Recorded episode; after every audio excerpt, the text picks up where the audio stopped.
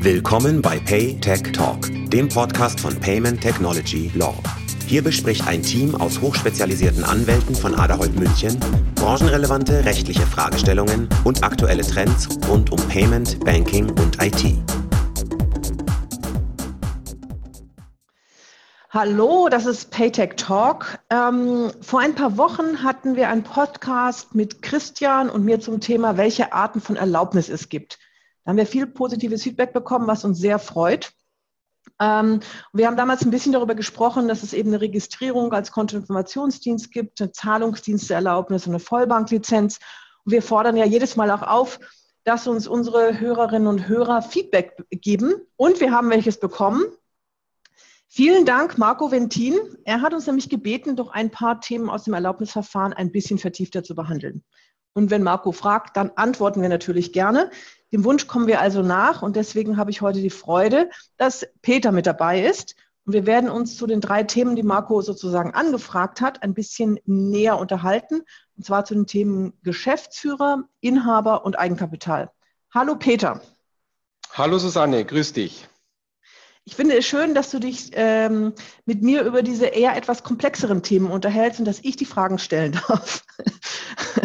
Ja, einer muss ja in den sauren Apfel beißen. genau. ähm, also fangen wir doch mal an mit den Geschäftsführern. Wir, wir, haben uns ein bisschen Themen rausgesucht, die sind, ich, ich, das ist natürlich auch etwas subjektiv, aber die sind so ein bisschen die Nadelöhre bei der, ähm, äh, bei der Antragstellung für ein Zahlungsinstitut. Würdest du dem zustimmen? Ja, da stimme ich dir zu. Also nach ähm, äh, unseren Erfahrungen ist es so, dass äh, gerade über die Themen Geschäftsführer und Inhaber von bedeutenden äh, Beteiligungen an dem Institut, dass das eben äh, Themen sind, die ähm, von der BaFin sehr genau äh, angeschaut werden und wo man auch vor Einreichung des Erlaubnisantrags natürlich genau überlegen muss, ob und wie man die Anforderungen des Gesetzes und der BaFin eben darstellen kann. In der Tat, also das sind zwei grundlegende Themen. Das Thema Eigenkapital äh, ist auch ein Thema, aber das, sage ich mal, ist von der äh, Kritikalität äh, gegenüber den beiden erstgenannten Punkten ja. eher untergeordnet. Aber ja, die beiden ja. Themen, wie gesagt, Geschäftsleiter, Inhaber einer bedeutenden Beteiligung, spielen immer eine sehr große Rolle in einem Erlaubnisverfahren. Genau. Also fangen wir doch vielleicht mal mit den Personen an. Eine entscheidende Frage, gerade bei Startups, äh, ist, die sich überlegen, dass ihr Geschäftsmodell möglicherweise eben erlaubnispflichtig ist und sie eine ähm, Zahlungsdiensterlaubnis brauchen. Wer leitet denn das Ganze? Wer kann denn Geschäftsführer werden? Kann denn jeder Gründer dann auch der Geschäftsführer des Instituts sein? Darf das jeder? Ähm, ja, grundsätzlich äh, dürfen ja. Ähm, äh, die Frage ist natürlich, welche Anforderungen eine äh, solche Person ähm, erfüllen muss, damit er die Position eines äh, Geschäftsleiters eines ähm, äh, Zahlungsinstituts oder eines E-Geldinstituts ähm, übernehmen kann. Da gibt es eben zwei ähm, Schlagworte, die sich aus dem Gesetz ergeben die ein Geschäftsleiter erfüllen muss. Das ist einmal das Schlagwort, er muss über die entsprechende äh, fachliche Eignung verfügen. Und das andere Schlagwort ist, ähm, er muss zuverlässig sein. Wenn mhm. beide Kriterien erfüllt sind, dann ähm, kann diejenige Person ähm, die äh, Rolle eines Geschäftsleiters eines Instituts übernehmen. Wie, wie werde ich denn fachlich oder wie bin ich denn fachlich geeignet? Muss ich dafür, äh, äh, muss ich dafür eine Banklehre gemacht haben? Ähm, das kann ähm, ein Teil der fachlichen Eignung ähm, sein.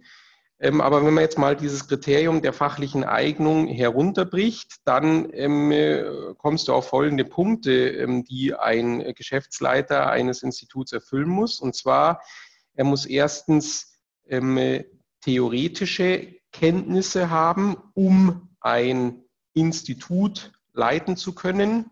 Dann muss er über entsprechende praktische Kenntnisse verfügen, um ein Institut leiten zu können. Und dann muss er zum Dritten über eine entsprechende Leitungserfahrung verfügen.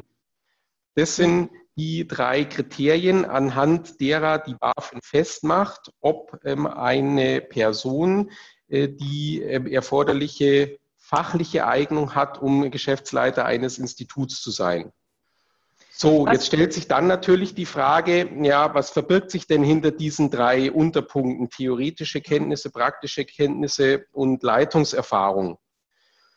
Ähm, also letztlich, wenn man das noch weiter runterbricht, heißt ähm, theoretische Kenntnisse ähm, folgendes, ähm, der, äh, der, die, die, der Kandidat muss einfach über den theoretischen Background verfügen, äh, ein Institut leiten zu können. Das heißt insbesondere, er muss ähm, die erforderlichen ähm, äh, fachliche, die erforderliche fachliche Ausbildung haben, so etwas zu tun. Was äh, würdest du als Studium empfehlen? Also Kunstturnen vielleicht nicht, aber.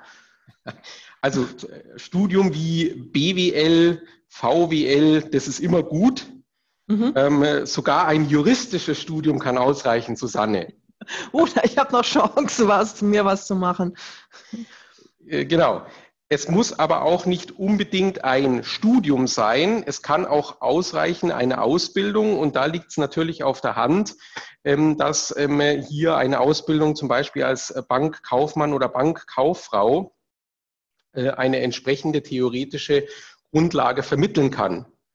Mhm. Und es muss nicht mal eine einschlägige Ausbildung sein. Das heißt auch die Leute, die ähm, äh, in ihrem äh, früheren Leben etwas völlig anderes gemacht haben, was weiß ich, die sogar ähm, äh, Kunst studiert haben oder die Musik studiert haben, auch für die ist der Weg, Leiter eines Instituts zu werden, nicht ähm, vollständig oder von vornherein ausgeschlossen. Die BaFin sagt, dass auch eine ausreichend fundierte Berufspraxis ausreichen kann, um äh, hier die erforderlichen theoretischen Kenntnisse für einen Geschäftsleiter zu erwerben. Das heißt, stell dir eine Person vor, ähm, die ein Kunststudium hat, äh, sich aber dann ähm, entschieden hat, ähm, in einer Bank zu arbeiten. Solche Leute soll es geben. Ja. Äh, und die arbeiten dann 20 Jahre lang in einer Bank. Mhm. Dann ist es zumindest möglich, dass die BaFin zum Schluss kommen würde, naja, die 20 Jahre Berufspraxis in einer Bank reichen aus, um die erforderlichen theoretischen Kenntnisse zu vermitteln, äh, die Rolle eines Geschäftsleiters in einem äh, Institut zu übernehmen. Wir haben ja aber häufig äh, bei unseren Mandanten den Fall, dass jemand im Grunde ein Startup entweder mitgegründet hat oder da der CFO ist und das letztlich die Finanzen jetzt schon eine Weile macht. Und dann stellt sich plötzlich aufgrund des Geschäftsmodells die Frage, jetzt, jetzt bräuchten wir eine Erlaubnis. Ist denn so jemand, der hat dann eben ja meistens, äh, wenn er irgendwie in so einer Position als ähm, Leiter Rechnungswesen nennt man das ja irgendwie vielleicht auf Deutsch, ne? Ähm, äh, äh ist, der hat ja meistens dann BWL oder, oder ähm, VWL oder sowas studiert. Ähm, wäre der dann geeignet? Also da würde ich mal sagen, ähm, dass ähm, da gute Chancen bestehen zu sagen, naja, also die theoretischen Kenntnisse ähm, hat er schon mal, die hat er schon mal. Mhm. Leiter Rechnungswesen mit BWL-Studium, VWL-Studium, der hat den erforderlichen theoretischen Background. Da kommt es dann an, und das ist der zweite Punkt, den ich vorher erwähnt habe, dass er über die praktischen Kenntnisse verfügt. Mhm. Ähm, was heißt es? Praktische Kenntnisse. Praktische Kenntnisse heißt, dass ähm, der Kandidat über ausreichende praktische Erfahrungen verfügen muss in den Geschäften, und wir reden ja hier über Zahlungsdienste oder beispielsweise E-Geldgeschäft, ähm, die dann das künftige Institut ausüben möchte. Und ja. diese ähm, praktischen ähm, Kenntnisse, die ähm, erwirbt man natürlich, ähm, wenn man sich längere Zeit äh, mit ähm, diesen Geschäftsfeldern oder Geschäftstätigkeiten, die das Institut eben praktizieren möchte, wenn man die dann äh, ausreichend lange Zeit, wie gesagt, äh, gemacht hat. Ja. Insofern ist das eben eine Frage des Einzelfalls ähm, ob jemand die erforderlichen praktischen Kenntnisse hat. Und ähm, äh, ich meine, wenn wir ja über ein Start-up reden, dann mag zwar vielleicht das Start-up ähm, ein neu gegründetes Unternehmen sein, das ähm, eine Erlaubnis ähm, erwerben möchte. Aber natürlich hat ja der Kandidat, der dann dieses Start-up gründet, gegebenenfalls schon ähm, eine ausreichend lange Berufspraxis bei anderen Unternehmen gesammelt, die dann durchaus helfen können, äh, die ähm, praktischen Kenntnisse, die man haben muss, eben zu unterlegen. Ja, du hattest vorhin auch gesagt, ähm, äh, die fachlich, also theoretisch und dann, ähm, und dann praktische Kenntnisse und du hattest auch gesagt, auch Führungserfahrung. Ja, genau. Äh, Führungserfahrung oder Leitungserfahrung heißt, dass der Kandidat eben in seinem, Berufslei in seinem Berufsleben eben schon mal ähm, ein Unternehmen geleitet haben muss oder zumindest Organisationseinheiten in einem Unternehmen geleitet haben muss. Das heißt, er ähm, äh, muss darlegen können, dass er schon eine Anzahl, dass er äh, Personalverantwortung und Führungsverantwortung für eine gewisse Anzahl von Mitarbeitern hatte, dass er entsprechende Eigenverantwortung bei der Ausübung seiner Tätigkeit hatte und dass er äh, mit äh, bestimmten Entscheidungskompetenzen auch ausgestattet war. Was ja. gut ist ähm, und was auch klargestellt werden muss, diese Leitungserfahrung muss er nicht in einem, in einem Institut gesammelt haben, sondern da langt es aus, dass er eben Leitungserfahrung gesammelt hat, auch bei ganz branchenfremden Unternehmen. Auch das qualifiziert dazu eben dieses Kriterium der Leitungserfahrung und ähm, äh, der, ja, der ausreichenden Führungserfahrung eben darlegen zu können. Jetzt ist das ja alles ganz schön, das wird ja bei der BaFin eingereicht. Da kann doch aber, jetzt sage ich mal, kann da nicht jeder sagen, dass er das alles ganz toll hat und gemacht hat und super? Oder muss man das irgendwie nachweisen oder beweisen, dass man diese Erfahrung tatsächlich hat? Äh, ja, das musst du nachweisen, ähm, und zwar schwarz auf weiß. Du musst ähm, als Kandidat für eine Geschäftsleiterposition eine ganze Reihe von Unterlagen einreichen und ähm, der Kernpunkt dieser Unterlagen, die du einreichen musst, eben um diese fachliche Eignung darzulegen, ist ein Lebenslauf. Äh, dieser Lebenslauf muss nach äh, bestimmten Kriterien gestaltet sein. Insbesondere muss er das gesamte bisherige Berufsleben des Kandidaten darstellen, und zwar runtergebrochen ähm, in Monatsangaben. Das heißt, du musst der BaFin in dem Lebenslauf lückenlos darstellen, was du ähm, seit, deinem, äh, seit dem Abschluss deiner Berufsausbildung ähm, bis zum Zeitpunkt der Einreichung des ähm, äh, Erlaubnisantrages äh, beruflich gemacht hast. Okay, Und also aus diesen Angaben, die du dann ja. in deinem Lebenslauf machst, ähm, äh, beurteilt dann die BaFin, ob der Kandidat über die erforderliche fachliche Eignung verfügt. Das heißt, man also sollte bei der Gestaltung des Lebenslaufs, die man dann bei der BaFin einreicht, sehr genau darauf achten oder sagen wir mal diesen Lebenslauf auch unter genau diesem Gesichtspunkt schreiben, ähm, äh, dass der BaFin eben der Eindruck vermittelt wird, oh ja, der Kandidat, der erfüllt über, der, der verfügt über die ausreichende fachliche Eignung und hat Leitungserfahrung. Also das muss aus dem Lebenslauf ja. unbedingt hervorgehen. Und wenn ich jetzt im, im, im, mal zwischen zwei Jobs irgendwie Kamelreiten in der Wüste war, dann muss ich das auch aufführen? Ja, solltest du. So. Weil jede Lücke im Lebenslauf, wo du nichts dazu schreibst, ja. führt äh, bei der BaFin zu Nachfragen. Ähm, von daher, um Nachfragen vorzubeugen, solltest du ähm, wirklich ähm, für jeden Monat seit der Beendigung deiner, deines Berufsabschlusses bzw. deines Bildungsabschlusses darlegen, was du gemacht hast. Es ist jetzt mhm. nicht schädlich, wenn du reinschreibst, äh, dass du mal sechs Monate ein Sabbatical gemacht hast. Das gehört ja jetzt mhm. schon fast zum guten Ton dass man das macht. Das hat man sich auch ähm, äh, wahrscheinlich verdient, wenn man mal 10, 20 Jahre gearbeitet hat. Und dann ähm, muss man es halt einfach darlegen, dass man das gemacht hat. Das ist jetzt nicht schädlich. Schädlich ist es nur, wenn man hier im Lebenslauf eben eine Lücke lässt und diese Lücke nicht erklärt. Ja, ja. Du hattest aber vorhin auch gesagt, fachlich geeignet ist das eine, das andere ist zuverlässig. Ähm, also du meinst mit, mit, auch mit der Kameltour, dem Sabbatical, bin ich noch zuverlässig, aber das muss ich vielleicht auch noch anders nachweisen. Wie, wann ist man zuverlässig? Ähm, zuverlässig ähm, ist man dann, äh, wenn, äh, jetzt kommt wieder ein bisschen Theorie, wenn eben ähm, die BaFin davon ausgehen kann, dass ähm, der ähm, Geschäftsleiter oder der Kandidat, der Geschäftsleiter werden möchte, die Gewähr dafür bietet, dass er das Institut sorgfältig ähm, und umsichtig leiten wird. Ähm, so, jetzt äh, fragst du mich, ja, wie soll man denn das nachweisen, dass man eben über die entsprechende genau. Zuverlässigkeit verfügt? Ähm, ähm, da äh, hilft einem sozusagen ähm, der Gesetzgeber bzw. die BaFin, ähm, muss einen Umkehrschluss ziehen.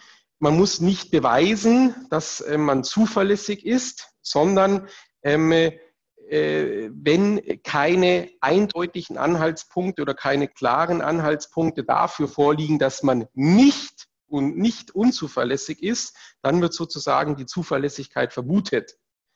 Ja. Was sind denn solche Punkte, die eine Unzuverlässigkeit begründen?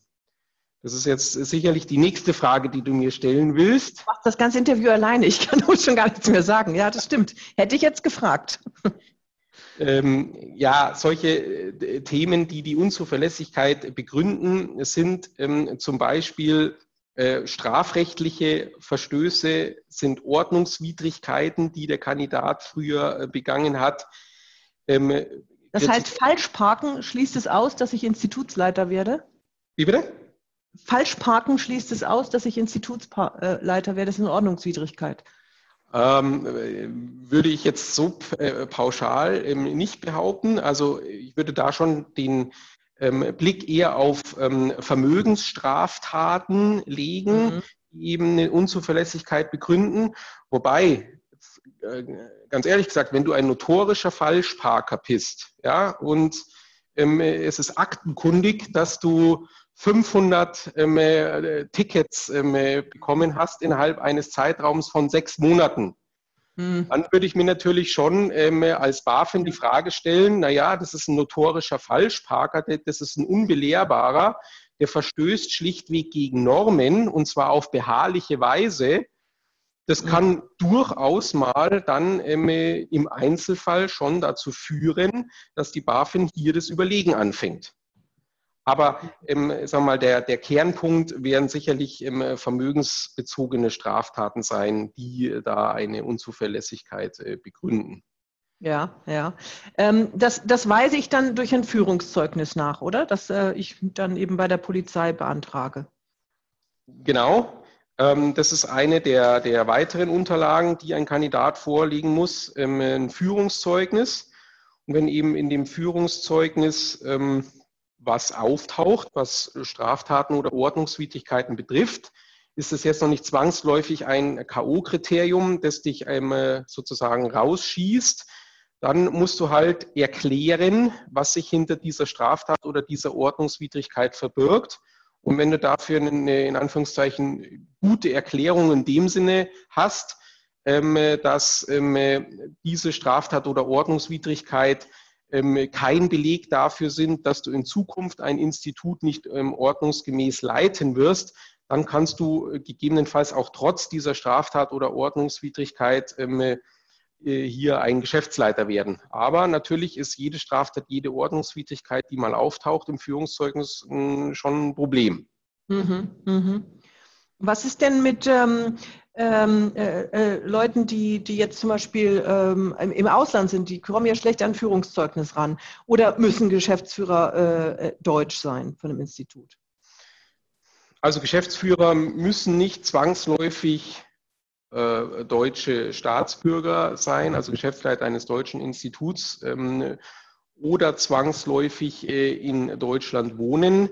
Das wäre auch gar nicht äh, vereinbar mit den europäischen Grundfreiheiten, die wir haben. Ähm, allerdings ähm, kann ähm, es natürlich sein, dass äh, wenn jemand, äh, sagen wir mal, aus den USA kommt und ein Zahlungsinstitut in Deutschland leiten will, da die BaFin schon kritisch nachfragt, wie ähm, ein US-Amerikaner denn ähm, dafür Sorge tragen will, dass er ähm, das Institut sorgfältig leitet. Da gibt es natürlich erstmal das Thema Sprache. Ähm, verfügt der US-Amerikaner sozusagen über dann über die erforderlichen ähm, Kommunikations- Mittel, um mit den Mitarbeitern eines Instituts ähm, äh, ordnungsgemäß ähm, zu kommunizieren.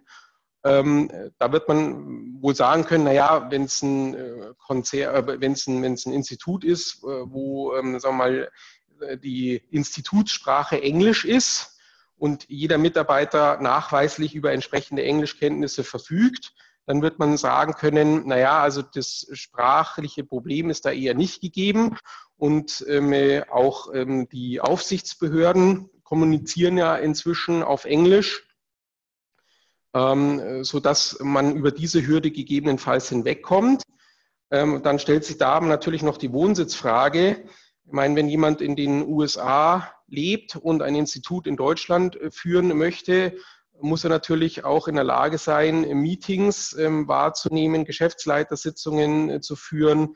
Und das müsste man dann schon darlegen, ähm, wie man das macht, wenn man ähm, nicht vor Ort ist, sondern eben in, in Amerika. Also ich würde sagen, es ist kein K.O.-Kriterium, mhm. aber man muss dann schon im Einzelfall sehr, sehr sorgfältig darlegen und nachweisen können, dass eben das Sprachthema und das Wohnsitzthema keine Hindernisse dafür äh, sind, ähm, den ähm, äh, die Geschäftsführerrolle ordnungsgemäß wahrzunehmen.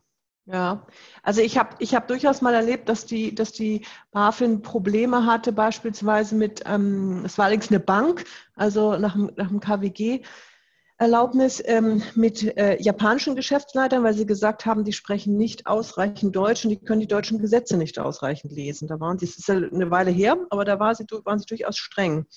Ähm, In der Tat. Eine Erfahrung? Das ist nicht ganz. In der Tat. Also wenn, wenn es um ausländische Geschäftsführer geht, hast du immer eine Diskussion mit der BaFin. Ähm, die ist jetzt nicht aussichtslos, ja. Ähm, äh, also ähm, das kann klappen, aber da schaut die BaFin, wie sie gesagt, sehr, fragt die BaFin sehr kritisch nach und äh, man muss dann wirklich im Einzelfall darlegen, dass ähm, äh, trotz dieser, dieser Barrieren in Anführungszeichen äh, hier ähm, eine ordnungsgemäße Führung gewährleistet ist. Mhm. Da kommt es ja auch darauf an, zum Beispiel, dass du sagen kannst, ja, du hast, es gibt mehrere Geschäftsleiter, was weiß ich, drei oder vier und davon sind drei vor Ort. Dann kann es natürlich ähm, schon sein, dass die BaFin dann im Einzelfall sagt, naja, wenn drei vor Ort sind und einer nicht, ähm, dann kann das klappen. Wenn es aber zum Beispiel der einzige Geschäftsleiter ist, was du ja bei sehr kleinen Instituten haben kannst, ähm, dann sieht die Sache natürlich unter Umständen schon etwas anders aus. Ja, das wäre meine nächste Frage gewesen. Die Anforderungen sind ja jetzt ähm, äh, da durchaus, also das heißt hoch, aber sie, man muss erstmal die Leute finden, die das können. Ne? Und ähm, das ist ja für Startups häufig gar nicht so einfach. Wie viele brauche ich denn von diesen hochqualifizierten, geeigneten und zuverlässigen Personen? Also in der Regel brauchst du zwei, mindestens zwei. Nur bei sehr kleinen Instituten reicht ein Geschäftsleiter aus.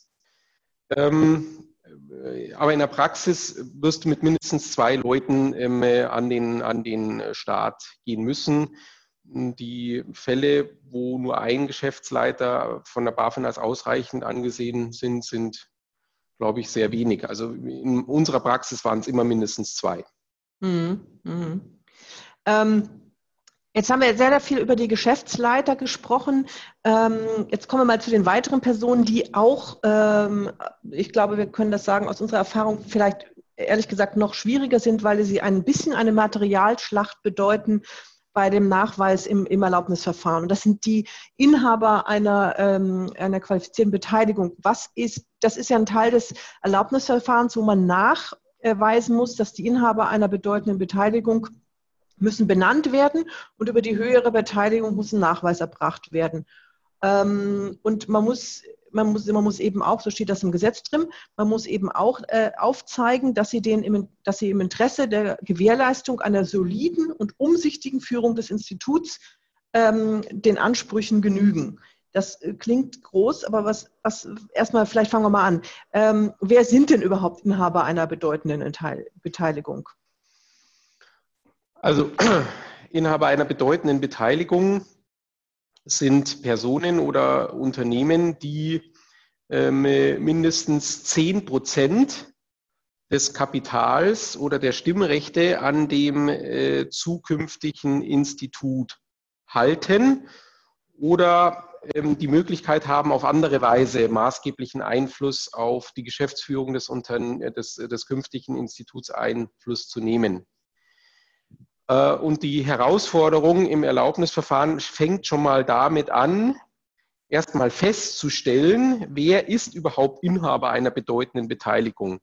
Das kann nämlich bei komplexen Gesellschaftsstrukturen, die ja ein Institut haben kann, äh, durchaus äh, schon ähm, eine sehr äh, tricky Frage ähm, sein. Ähm, äh, da äh, kannst du äh, schon mal ein paar Stunden damit zu ver verbringen, ähm, erstmal über eine Beteiligungsstruktur zu schauen und dann zu bestimmen, ähm, wer überhaupt äh, diese Qualifikation erfüllt.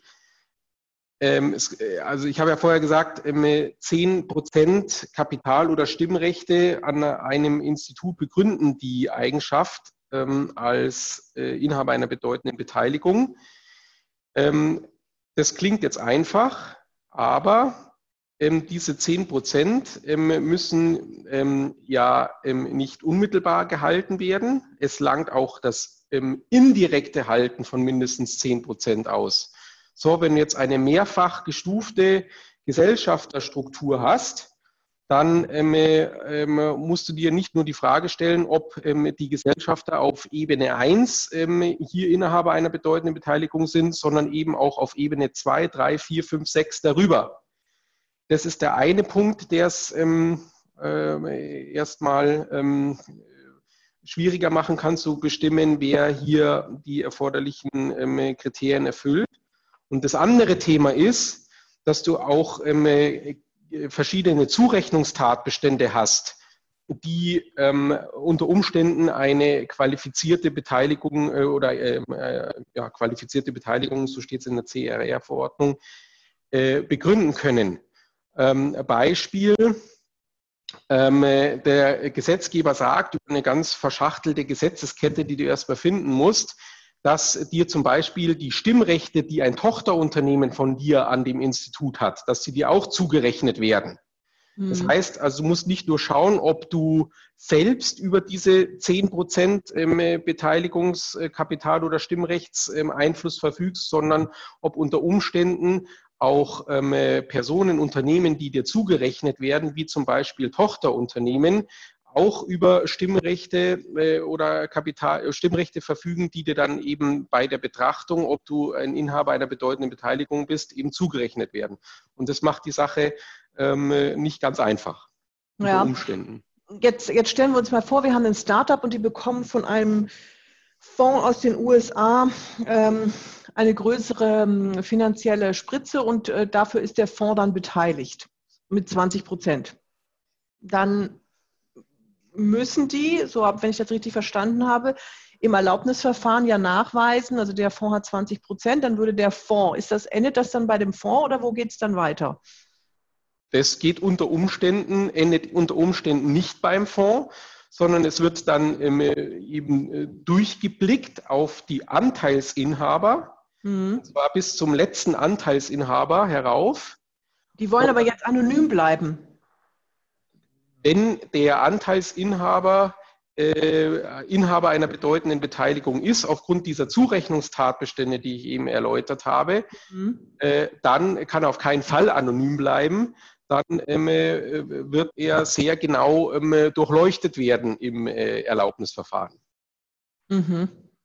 Ähm, und ähm, was heißt denn, was heißt denn genau durchleuchten? Weil der, der, der zweite Teil sozusagen ist erstmal der Nachweis der Beteiligung, habe ich verstanden, muss ich durchrechnen, muss ich da möglicherweise eben gesellschaftsrechtliche Dokumente beibringen, okay. Aber ich muss ja auch noch eine solide und umsichtige Führung nachweisen. Wie mache ich denn das bei einem Fondsinhaber in den USA?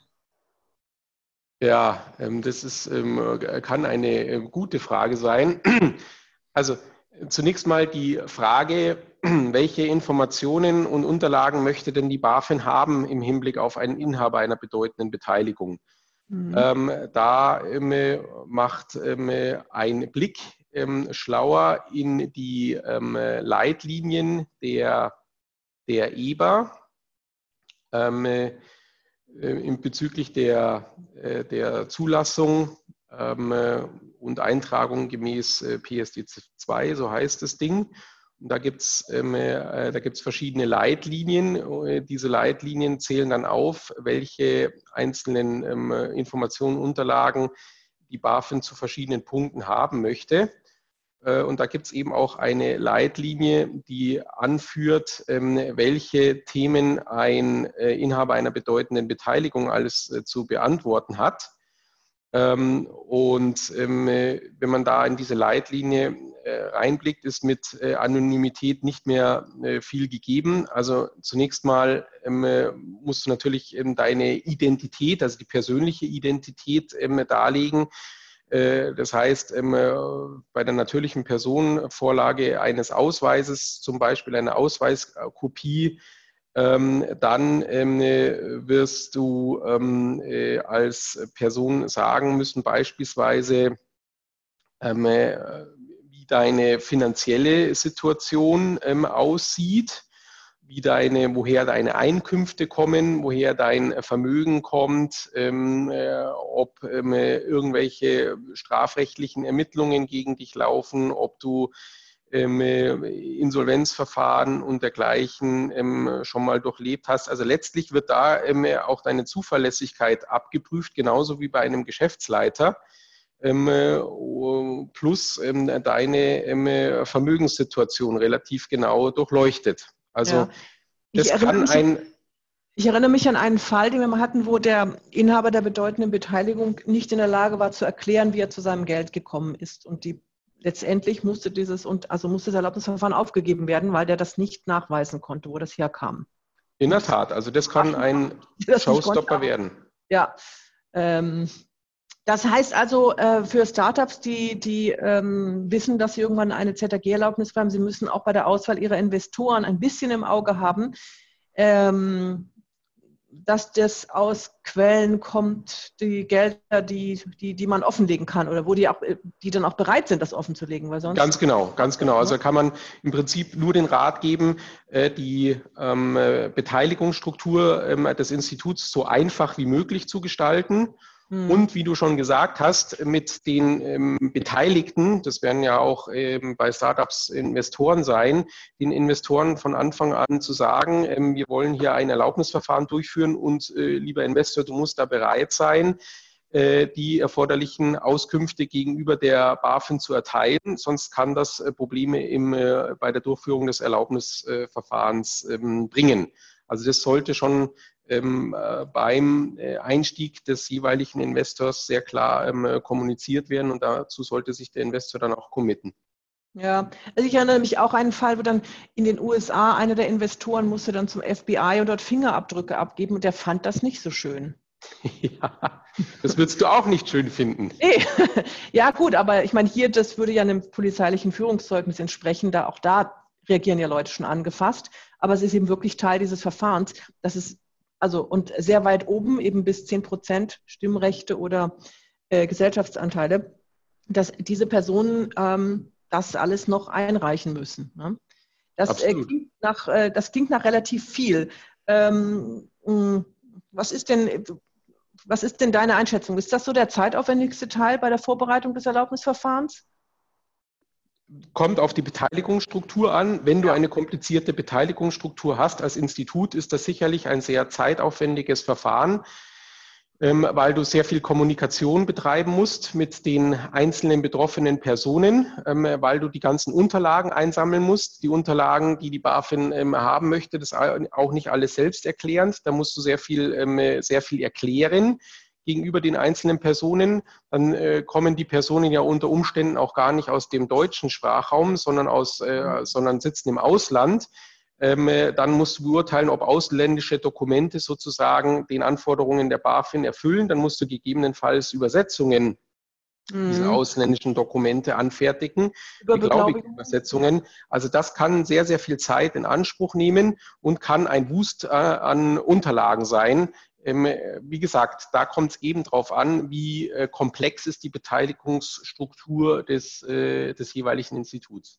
Ja, ja, ja. Ich habe mal von einem Verfahren, da war ich nicht dabei, aber es hat Christian erzählt, 18 Aktenordner, nur für das äh, Inhaberkontrolle. In der Tat. Also man sagt ja auch, ähm, letztlich ähm, ist jede oder kann jedes Inhaberkontrollverfahren ähm, als ähm, kleines Erlaubnisverfahren im Rahmen eines großen Erlaubnisverfahrens betrachtet werden. Ähm, mhm. und wenn du ähm, ja, das veranschaulicht, ist es eigentlich schon, dass es äh, unter Umständen, wie gesagt, sehr aufwendig werden kann. Ja, ja. Also kommen wir mal von den Personen, mit Menschen ist es ja immer schwierig, kommen wir mal zu den einfachen Dingen zum Geld. Ähm, man muss natürlich erstmal nachweisen, dass man Kohle hat, bevor man ein Institut gründet. Und ähm, dazu braucht man Startkapital und man muss auch nachweisen, dass man genug Geld für den Betrieb des Ganzen hat. Wie geht das und wie viel braucht man denn überhaupt? Ja, also du musst mal grundlegend unterscheiden zwischen zwei Kapitalkomponenten. Du brauchst zum einen das Anfangskapital und ähm, dann zum Zweiten die ähm, äh, Eigenmittel. Das mhm. Anfangskapital, ähm, das bezeichnet das Kapital, das einem Institut zum Anfang seiner Tätigkeit unbedingt zur Verfügung stehen muss. Mhm. Ähm, die Höhe des, des Anfangskapitals hängt ähm, von der Geschäftstätigkeit des einzelnen Instituts ab. Institute, die nur das Finanztransfergeschäft betreiben, die brauchen ein Anfangskapital von 20.000 Euro. Bei Instituten, die Zahlungsauslösedienste anbieten, die brauchen ein Anfangskapital von 50.000 Euro. Alle anderen Zahlungsinstitute 125.000 Euro ähm, Klammer auf, außer Kontoinformationsdienstleister, die brauchen gar kein Anfangskapital. Ähm, hier wird die erforderliche Absicherung über eine Berufshaftpflichtversicherung geschaffen. Ähm, Klammer zu. Und E-Geldinstitute benötigen schließlich ein Anfangskapital von 350.000 Euro.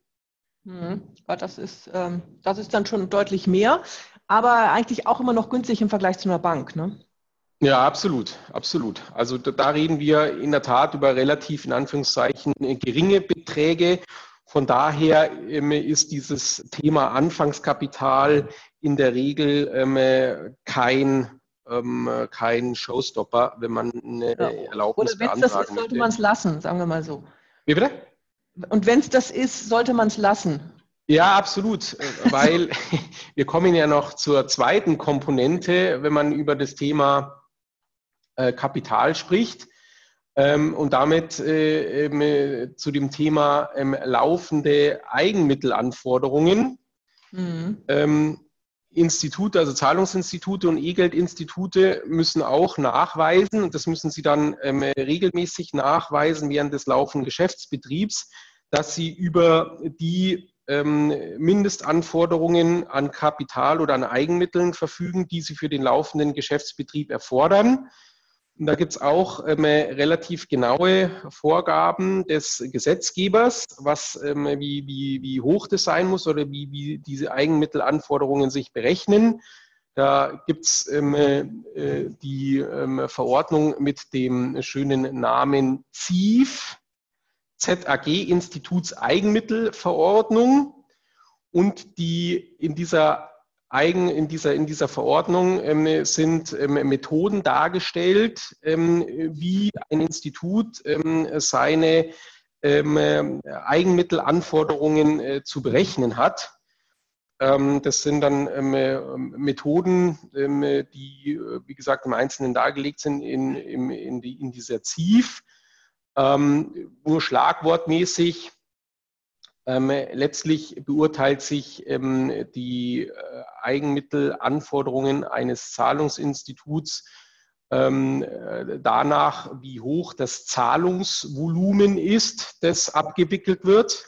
Also da ist die Regelberechnungsmethode orientiert sich eben am, am Zahlungsvolumen. Je höher das Zahlungsvolumen, das abgewickelt wird, desto höher die Eigenmittelanforderungen. Bei E-Geldinstituten orientiert sich die Eigenmittelanforderungen in der Regel ähm, am durchschnittlichen E-Geldumlauf, den ähm, dieses ähm, E-Geldinstitut imitiert. je höher der, ähm, das äh, Volumen an emittierten E-Geld, desto höher die Eigenmittelanforderungen eines E-Geldinstituts. Ähm, wir haben nur zwei Institutsarten, die nicht von den laufenden Eigenmittelanforderungen betroffen sind. Das sind einmal die Zahlungsauslösedienstleister, die müssen, wie gesagt, nur ein Anfangskapital äh, in Höhe von 50.000 äh, Euro vorhalten. That's it. Äh, und die Kontoinformationsdienstleister, die müssen gar kein, gar kein regulatorisches Eigenkapital vorhalten. Da langt eben der, Ab, der, Abschluss einer Haftpflichtversicherung aus. Genau. Ähm, ja, Peter, das ist, ähm, das ist super interessant. Das ist ehrlich gesagt, wenn du das so erzählst, hört sich das an wie ein Lehrbuch über das Erlaubnisverfahren. Ich finde, wir sollten jetzt aufhören, denn sonst fangen die Leute an, das selber alles einzureichen, statt uns zu fragen, wie man es macht. Das wollen wir eigentlich ja nicht. Ähm, wir beraten ja gerne in diesem Bereich. Äh, ich fand das sehr, sehr interessant. Wir haben über die Geschäftsführer gesprochen, über die Inhaber bedeutender Beteiligungen, was beides zwei Stellschrauben im Erlaubnisverfahren sind und über das ähm, Eigenkapital, Anfangskapital und die Eigenmittel. Das lässt man ja meistens durch einen Wirtschaftsprüfer dann berechnen. Ähm, ist nicht mehr ganz so schwierig, aber Geld sollte man immer haben. Ähm, ja, eigentlich äh, kann es jetzt schon fast losgehen mit dem Institut. Aber wie immer der Aufruf an unsere Hörerinnen und Hörer, vielleicht gibt es doch noch Fragen, noch nicht alles klar fürs eigene Institut. Wir antworten gerne.